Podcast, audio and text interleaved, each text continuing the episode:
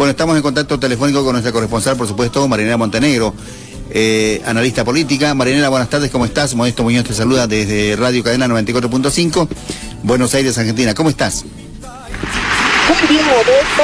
Ah, ya me estaba extrañando. Yo dije, la paso le afectó a Dieguito.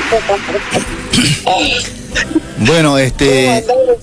¿Cómo está? ¿Mejor ahora con, la, con el aplauso de la, de la audiencia? Ahora, ahora sí, pues arriba el ánimo. Usted sabe que las emociones buenas, las buenas energías, arreglan todo el cuerpo. La gente cree que el cuerpo sirve solo para transportar, pero el cuerpo eh, es decir, eh, complementado con el cerebro, es el que regenera absolutamente todo. La mente regenera todo y el cuerpo, por supuesto, tiene que estar feliz.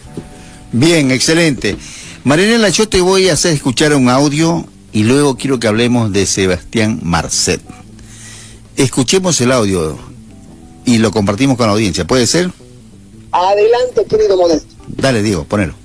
Fuertísimas las nuevas declaraciones de Sebastián Marcet. Acabo de ver el video completo, me pilló fuera de casa, pero les dejo las partes importantes. Buenas tardes, señor ministro. Me gustaría que no pierda tiempo como lo hace. ¿Por qué no se le ocurre, previo a su conferencia de prensa, corroborar las informaciones y no quedar tanto como burro frente a su país? Yo tengo mucha información y la verdad si hablo, la política de Bolivia se va a la mierda. Ustedes saben que si abro mi boquita se les complica. No se preocupen, no voy a hablar, pero les pido encarecidamente que liberen a las personas inocentes que tienen procesadas. La verdad que esa gente no se merece estar en prisión por el mal proceder de la autoridad boliviana. Señor ministro, si no quiere terminar preso usted, mejor libere a las personas inocentes y olvídese de mí. También quiero decir que en, mi familia no, hay personas con antecedentes, sí que digo que estaría bueno que se dejen de estar pasando sus fotos. Les cuento que entregarme no es una opción y que me capture la policía boliviana tampoco es opción. Soy bastante inteligente para ustedes, para no decir que son muy burros, que suena, suena un poco mejor decir que, que soy más inteligente. No, no subestimo a la policía, pero es la boliviana, sí. A mí, si fuera boliviano, me gustaría que el ministro de mi país fuera algo más inteligente y más honesto consigo mismo. Cada vez que habla de droga, por ejemplo, el señor ministro dice la droga proviene, que proviene desde Perú.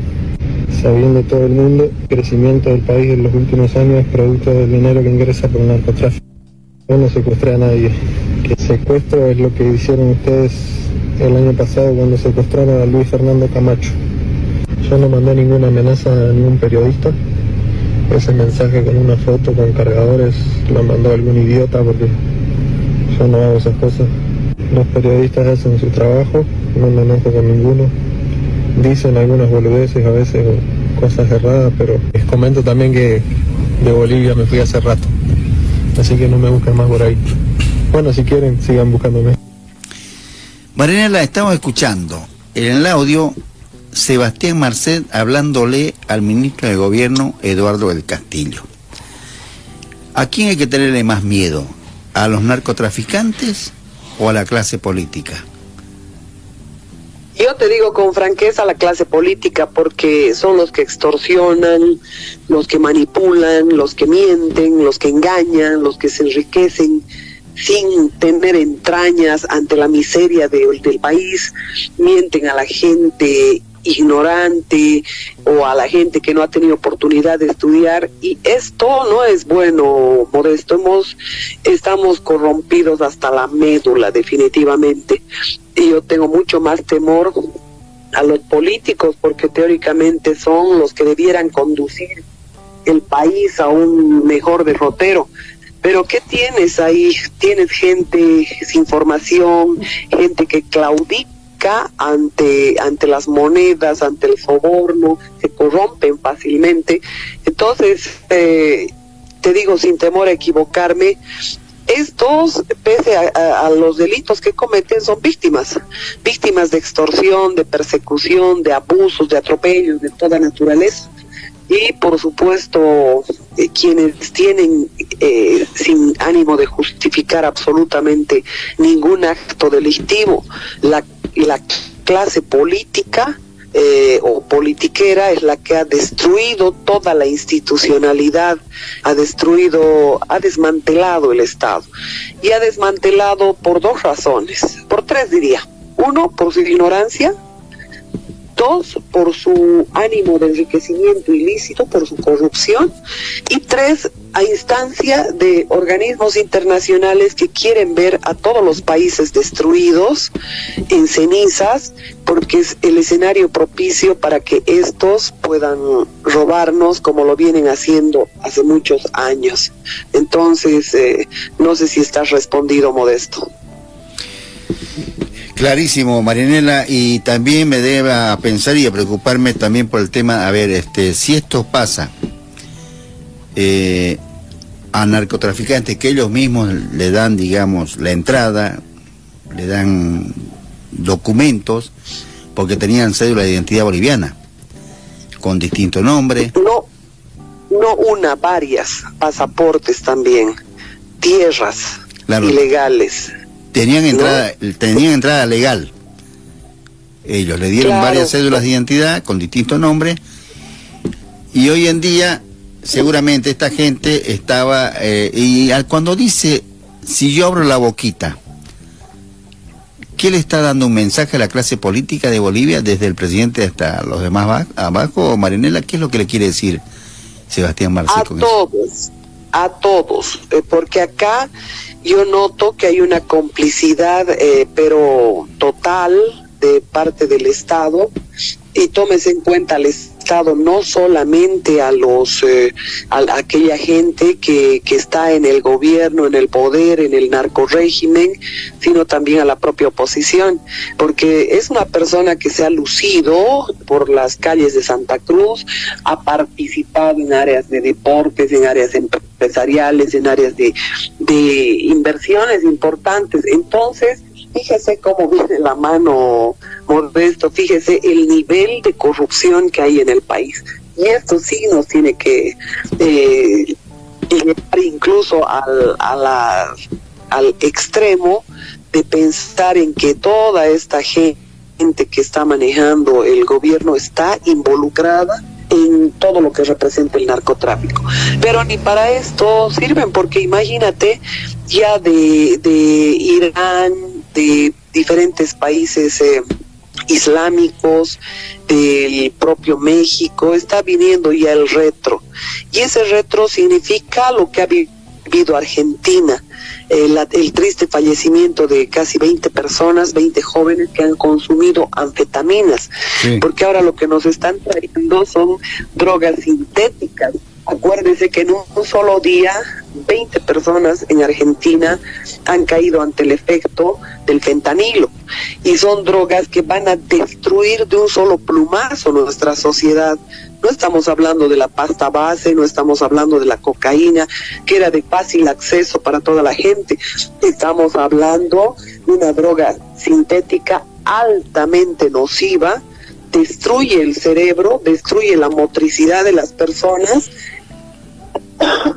lo hemos visto en la experiencia incluso del propio Estados Unidos. Entonces, yo quiero que más allá de ver esto simplemente como el tema del narco régimen, miren con, como, con un, como un problema grave, gravísimo social que atinge a toda nuestra sociedad y que la pone en gravísimo peligro, porque ahora lo que más está llegando son estas drogas sintéticas que van a dar fin con nuestra, con nuestra juventud, con nuestros estudiantes y demás. Qué tema preocupante. Y no sé si meterlo ahora en este espacio, no sé si podés reducir en 10 minutos lo que te voy a preguntar. Te voy a cambiar radicalmente y vamos a ir a un nombre que realmente lo has repetido varias veces y en distintos programas lo hemos tocado. ¿Quién es, quién era, perdón, no es, quién era porque falleció? Facundo Molares. ¿Qué tuvo que ver el 2019 en Bolivia? Es de las FARC, ya un historial muy grande, muy, muy extenso. Es guerrillero al que adopodaban en el argentino, en las FARC, ¿no? Falleció de un paro cardíaco. Facundo Molares. Si lo podés... Sí es parte, es parte de la destrucción de la sociedad. Es decir, si lo miramos como a Facundo Molares, como un terrorista de las FARC, como, un asesino que le debía cuentas a, Colombia, que, que debía cuentas por sus crímenes en, Bolivia, eh, no vamos a llegar a nada. Simplemente hay que analizar desde la perspectiva en la que engloba ese ánimo de destrucción que hay de las grandes élites corporativas a nuestros países.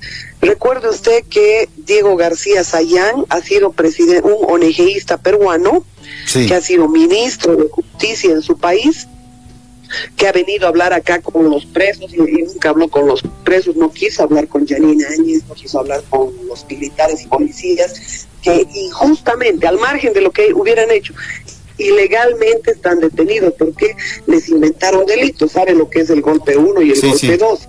que son inventos que contradicen la resolución de la propia CIDH, de la propia OEA, que ha determinado que en Bolivia hubo un fraude, monumental. probado por expertos y aún, aún a pesar de esa de esa de ese, informe que tiene 90 páginas y 600 anexos eh, ratificado por el Departamento de Estado norteamericano que además eh, ha recibido un, convenio vinculante entre Evo Morales y, y, Almagro Luis Almagro de la CIDH que eh, se iba que era de cumplimiento obligatorio resulta que no pasó nada en relación a todo ese show que se ha armado. Diego García Sayán en algún momento ha sido presidente de la CIDH. ¿Qué ha hecho durante sus funciones? Él ha indultado a la mayor parte de los terroristas del continente. Hablo de montoneros, hablo del ELN, hablo de, de la FARC, hablo del MRT, el MRTA, Hablo de una cantidad de movimientos terroristas y guerrilleros que han puesto en vilo a nuestros países. Imagínense, indultándolos a ellos, haciéndolos indemnizar con sus gobiernos, los gobiernos de sus países, resulta que además los han incorporado a la vida política. Ellos han dado el puntapié inicial para que un Álvaro García Linera, sindicado de terrorismo, de crímenes, de secuestros, sea vicepresidente de Bolivia, para que un Facundo Molares eh, eh, pasee libremente por el continente indicando que era periodista cuando ni siquiera tenía un registro en el CUIL argentino, eh, para que todos estos como Martín Serna, que ha participado junto a Molares en los crímenes de Cofadera, eh, paseen libremente, para que un Walter Chávez, que está requerido de extradición por su país, Perú, eh, también esté manejando prácticamente la gobernación de la ciudad más importante de Bolivia. Entonces, fíjese el deterioro en el que nos han metido estos que encubren ese tipo de crímenes. Es decir, nosotros no podemos eh, analizar el, accionar de Facundo Molares desde la perspectiva de Facundo Molares, un terrorista de las FARC, sino de lo que han hecho los organismos internacionales para, para favorecerlos, para incorporarlos incluso en la vida política. Eh, ¿Cuál cree la gente que ha sido la intención? Yo quisiera que nos respondan en los comentarios y nos digan qué intención ha tenido la CIDH, la Organización de Estados Americanos, para indultar a todos estos terroristas que están paseando como Pedro por su casa por el continente, sembrando caos, terror, eh, eh, brindando instrucción a movimientos irregulares, Facundo Molares, con Martín Serna, con eh, Carvajalino de Venezuela y con otros más, resulta que ha venido a venir brindar instrucción eh, a milicias irregulares eh, como la Policía Sindical Cocalera, como, como los movimientos que, ha genera, que han generado en Guarizata y, que por supuesto son los que en definitiva salen a disimular eh, protestas sociales y lo que hacen es victimar a la propia gente que salen a marchar. Eh, lo propio ocurrido en Argentina, cuando de un infarto por una eh, eh, clarísima obesidad que tenía este Facundo Molares, resulta que pretenden sindicar a la policía, a los policías argentinos. Exactamente esto han hecho en Bolivia, porque los informes del IDIF daban cuenta de que la policía estaba frente a los manifestantes. Sin embargo, las balas ingresaron por la espalda, por la nuca. Informe que, que, pidieron al director nacional del IDIS cambiara y este se negó y por eso fue destituido. Entonces, hoy Argentina está viviendo lo que vivió Bolivia en los eventos de Sencata, Sacaba, Guayán y otros más con toda seguridad.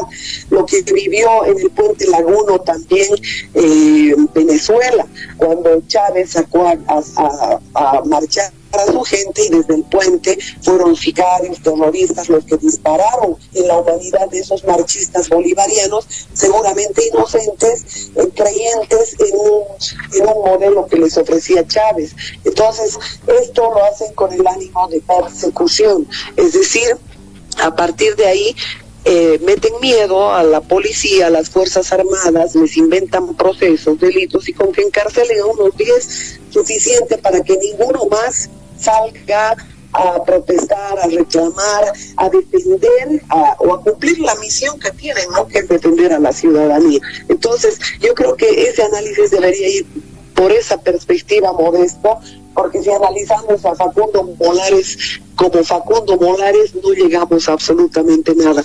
Yo quisiera que eh, no miremos el arbolito que nos pretenden mostrar, miremos el bosque de los riesgos, de los peligros que hay contra el continente y miremos detrás también de la perspectiva de estos eh, eh, de estos empresarios buitres que hasta la década del perdón hasta la década del 70 han explotado descaradamente nuestros países. Hoy se esconden detrás de una corporación llamada BlackRock. Esta corporación, y le pongo un solo ejemplo, el de Ucrania. Estos están frotando las manos precisamente porque lucran de la guerra, lucran de la destrucción, lucran de los muertos. Y el Banco Mundial le va a prestar 400 mil millones a Ucrania para reconstruir. ¿Y quién cree que, van a, que va a reconstruir? Los, las mismas transnacionales que han impulsado a la guerra, que han provocado que un, una república como Ucrania eh, pretende ingresar a la OTAN. Eh, rompiendo el compromiso que había que había tenido Obama, que había tenido el propio Biden, rompiendo todos los compromisos con, con Rusia. Entonces han provocado de manera tal demostrarle que los iban a, apuntar contra Moscú desde Ucrania, además de las de, las eh, plantas de, armas biológicas creadas allí, además de todos los negociados que se hicieron con trata y tráfico de personas, trata y tráfico de órganos y eh, lo peor de todo, eh, que eh, sea el hijo del propio Biden el que facture sin haber pisado Ucrania de la empresa petrolera ucraniana Burisma. Entonces ahí vemos que todos esos intereses se meten precisamente para sembrar el caos. Quieren guerra, caos, eh, guerra, civil en todos los países porque mientras nos estamos matando entre nosotros, ellos continúan haciéndose de nuestras riquezas y, facturando facturando como locos, porque imagínense lo que va a representar el hecho de que ellos metan telecomunicaciones, alimentos, Nestlé ya está lista para entrar a um, Nestlé es una empresa de Soros, todo eso ya no dan la cara, están detrás de eh, BlackRock, de Vanguard, que son dos eh, transnacionales, mega transnacionales, que se dedican precisamente a gestionar inversiones. Y acá, donde más han lucrado, ha sido prestándole dinero a Ucrania para venderle ellos mismos armas. ¿eh? Imagínense lo que ha, dado Estados Unidos, 75 35 mil millones de dólares. La gente creerá que de, buenas gentes están eh, cooperando con esto. No, están adueñándose de ese territorio con la deuda como hacen con todos los países del continente. Son 75 mil millones de dólares que ha dado Estados Unidos y 35 mil más que ha dado eh, que han dado los europillos, perdón, la Unión Europea. Entonces, esto esto ya es inaudito y tristemente van a pasar generaciones antes de que nuestra gente reaccione, antes de que nuestra gente comprenda el verdadero problema. Les venden discursitos baratos de izquierda, de derecha, de feminismo, de ecologismo, de indigenismo, de cualquier cosa. Y la gente cae en las fauces de estos infelices y se autodestruyen, o como dirían los japoneses, nos hacemos el harakiri, nos baleamos en los dos pies. Eso es lo que hacemos los latinoamericanos. Marinela, un informe realmente completo, completo, completo, y en otro momento quiero hablar lo que pasó también con este candidato a presidente en Ecuador. Yo te mando un abrazo grande a la distancia, espero que esté lindo el clima allá en Cochabamba, no sé si estás en Cochabamba o en La Paz, no sé dónde estás, pero espero que lo estés disfrutando y por supuesto a todo tu equipo excelente este informe, realmente maravilloso y te agradezco estos minutos.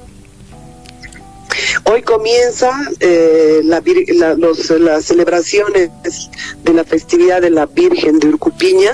y por supuesto tenemos que encomendarnos a la Virgencita tan milagrosa que realmente ilumine a los bolivianos. Mañana 15, ¿no? La, eh, la fiesta de la Virgen. Exactamente. Hoy es la entrada, Modesto, ya deben estar con... ¿ah? Y el miércoles es la peregrinación hasta el Calvario de la Virgen de Urcupiña. Es una Virgen tan, pero tan milagrosa. Hay mucha gente de Argentina que viene a, sí, viajan. Son... la Virgencita. Sí, sí.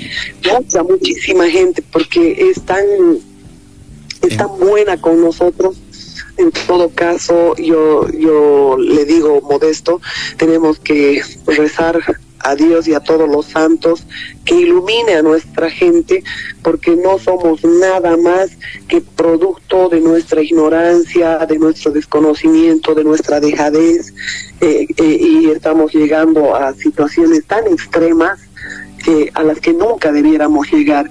Este continente es enormemente rico y ojalá la gente reaccione modesto, si no estamos destinados a perecer.